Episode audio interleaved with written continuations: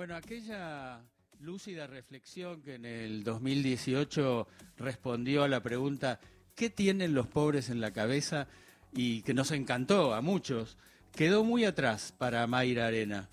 Y ahora Mayra, estudiosa, inteligente, eh, que no renuncia a sus principios, es capaz de responder muchas más preguntas y de predecir, como lo hizo, lo que en los barrios más populares ocurriría con Javier Milei. Y con Mayra Arena estamos comunicados. Hola Mayra.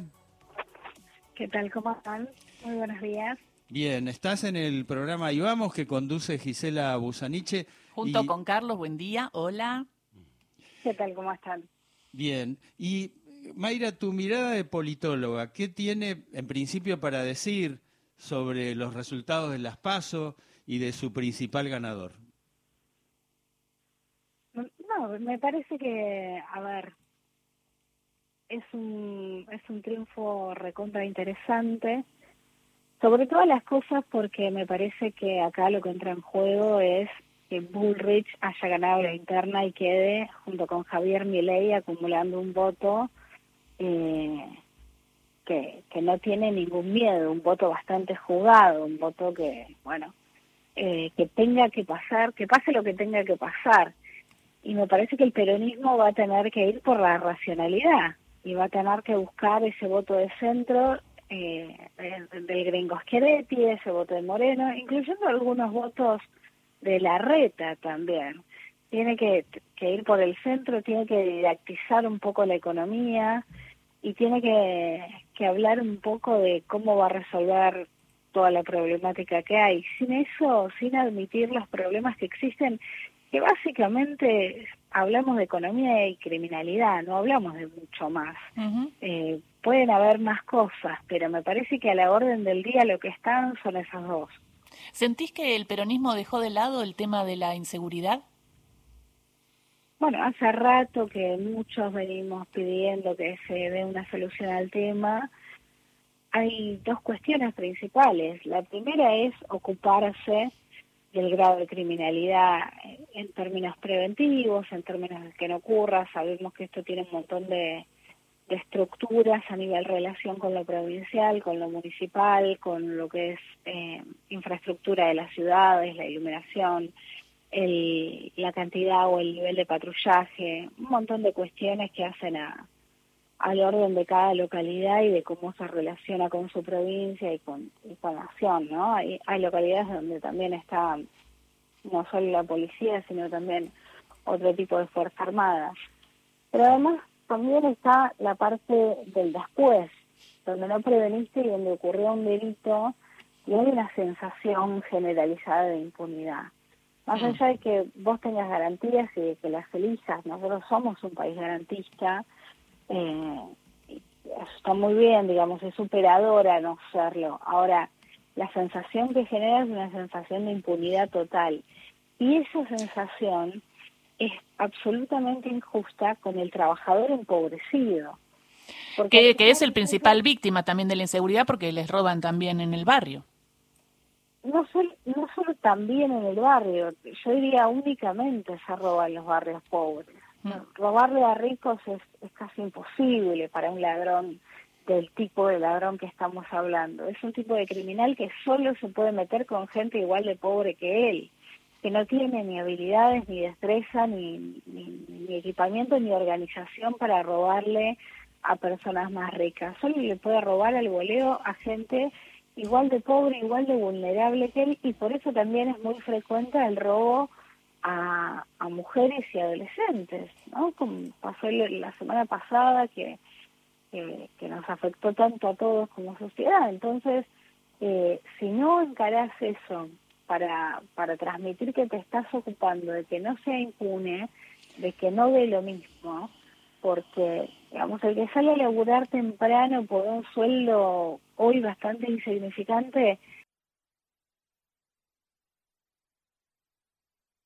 al discurso largoplacista de, de, que el que roba fue marginado y tampoco tiene otra opción, me parece que es cagarse en la realidad de ese laburante que también es marginado y que tampoco tiene opciones.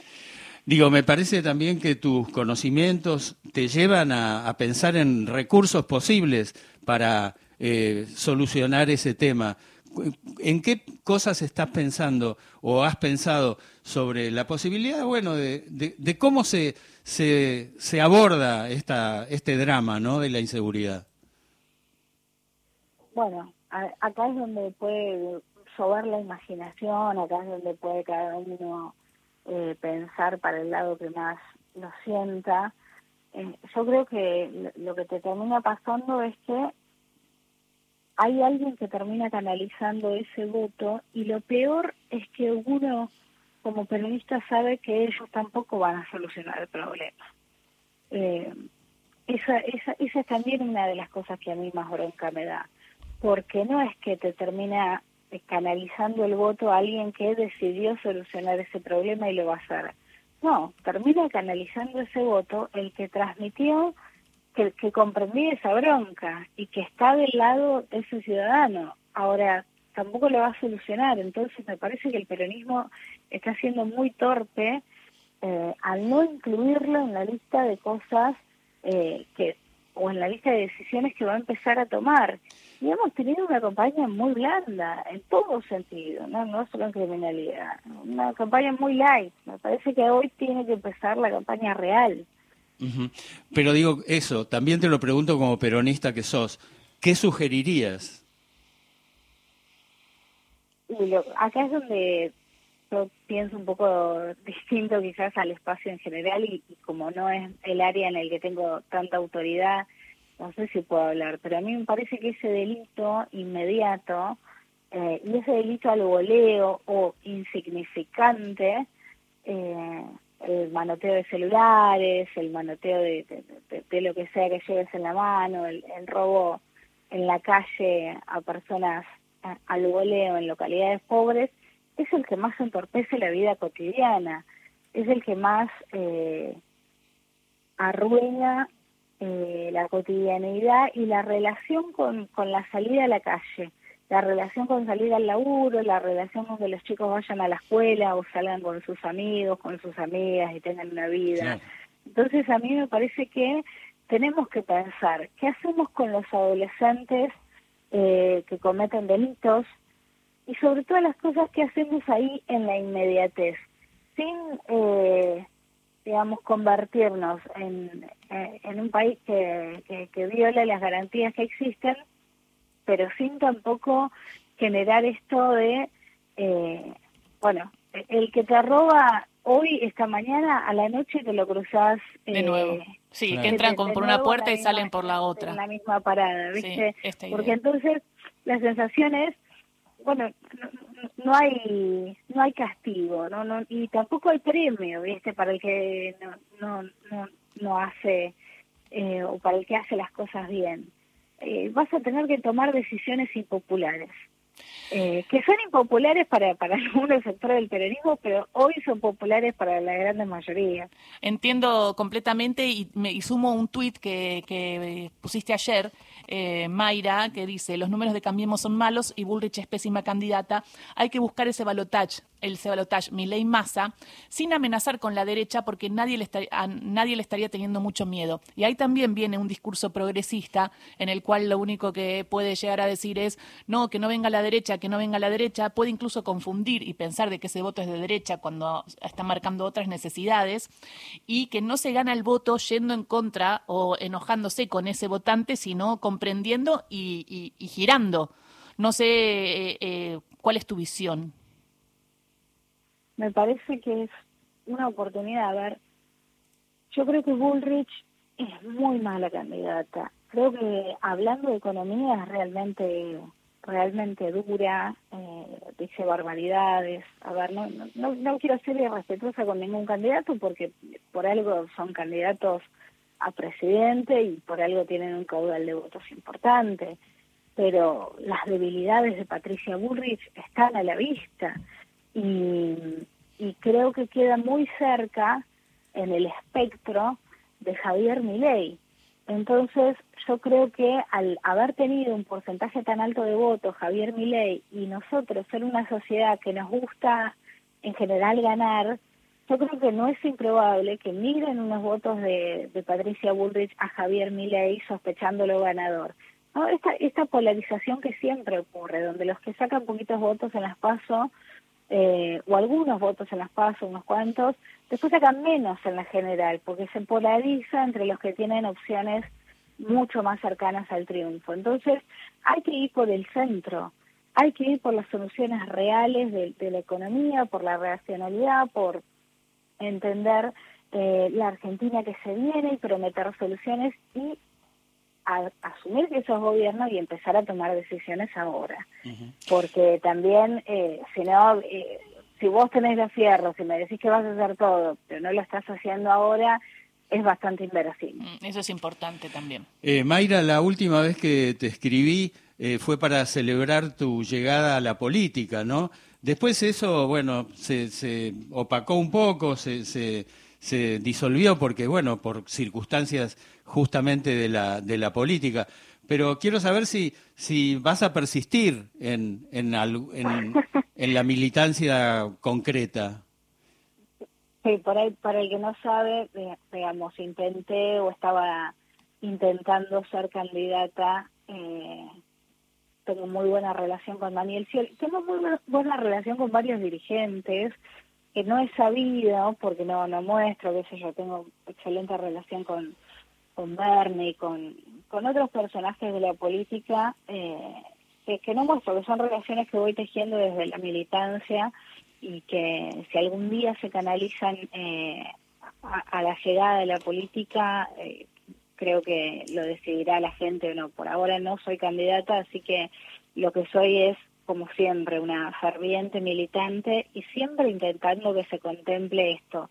Eh, lo que me dedico a, a investigar porque me apasiona, que es cómo viven los sectores más pobres y los sectores laburantes y cómo la política puede solucionarle y mejorarle, que es obligatorio, un poquito la vida todos los días. Así mm. que siempre estaremos intentando que el peronismo solucione esos problemas.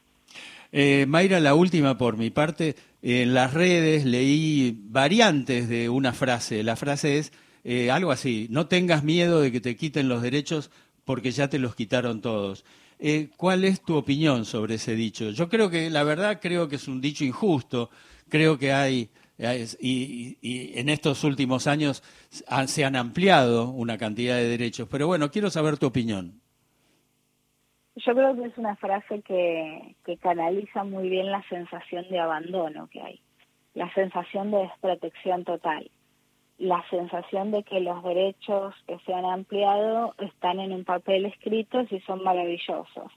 Pero si mis hijos salen a la calle y les puede pasar cualquier cosa, si no tienen clases o si me doy cuenta que no aprenden lo mismo que aprendían sus hermanos mayores en un grado similar, si me doy cuenta que trabajo más y me alcanza menos, bueno, todo lo demás son palabras muy hermosas o derechos muy hermosos, pero lo básico no está.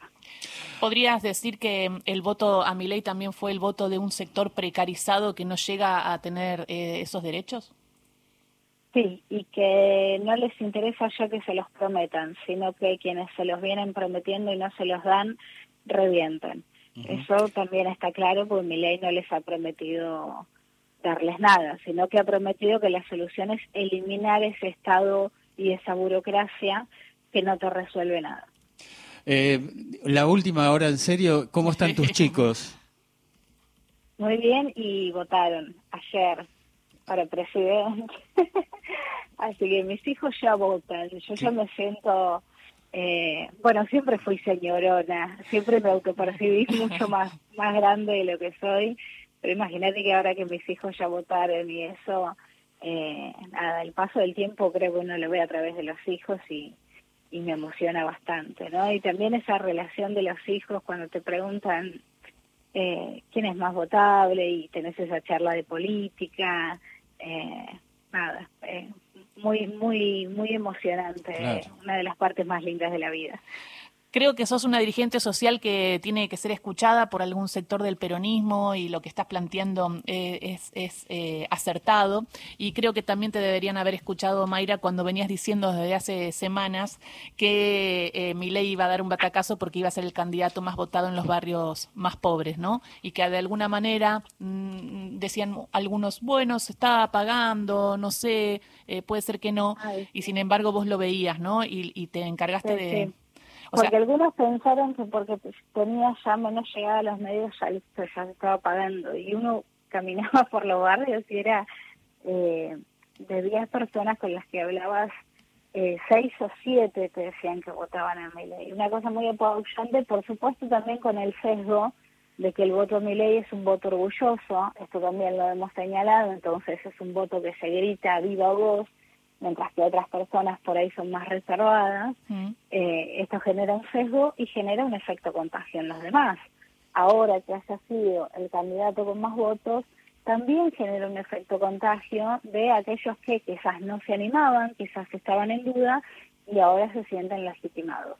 Yo creo que hay que recontra eh, polarizar con, con Javier Milei, que, que apunta a ser en, en octubre una gran elección y que sabemos que el peor eh, enemigo o el único que puede realmente entorpecer eso es el propio Javier Milei por, por su gran volatilidad y su pésimo carácter. Clarísimo, Mayra. Eh, bueno, estamos en contacto, te seguimos escuchando, te seguimos leyendo en las redes y, ojalá tenga este, este anclaje de, los dirigentes peronistas que, que, puedan escuchar también tu visión porque me parece muy necesaria en estos 60 días hasta octubre. Gracias, Mayra. Carlos. Un beso, Mayra. Un abrazo enorme a los dos. Muchísimas gracias. Un buen día. Beso. Mayra Arena, consultora, dirigente social, eh, que se crió en un barrio pobre de Bahía Blanca, eh, que conoce mucho el pensamiento también de las familias eh, más pobres que más lo necesitan y que estaba viendo este fenómeno que estaba muy arraigado y que te muestra que sorprendió quizás a muchos. Bueno, claro que a ella no la sorprendió porque lo venía escuchando en los barrios.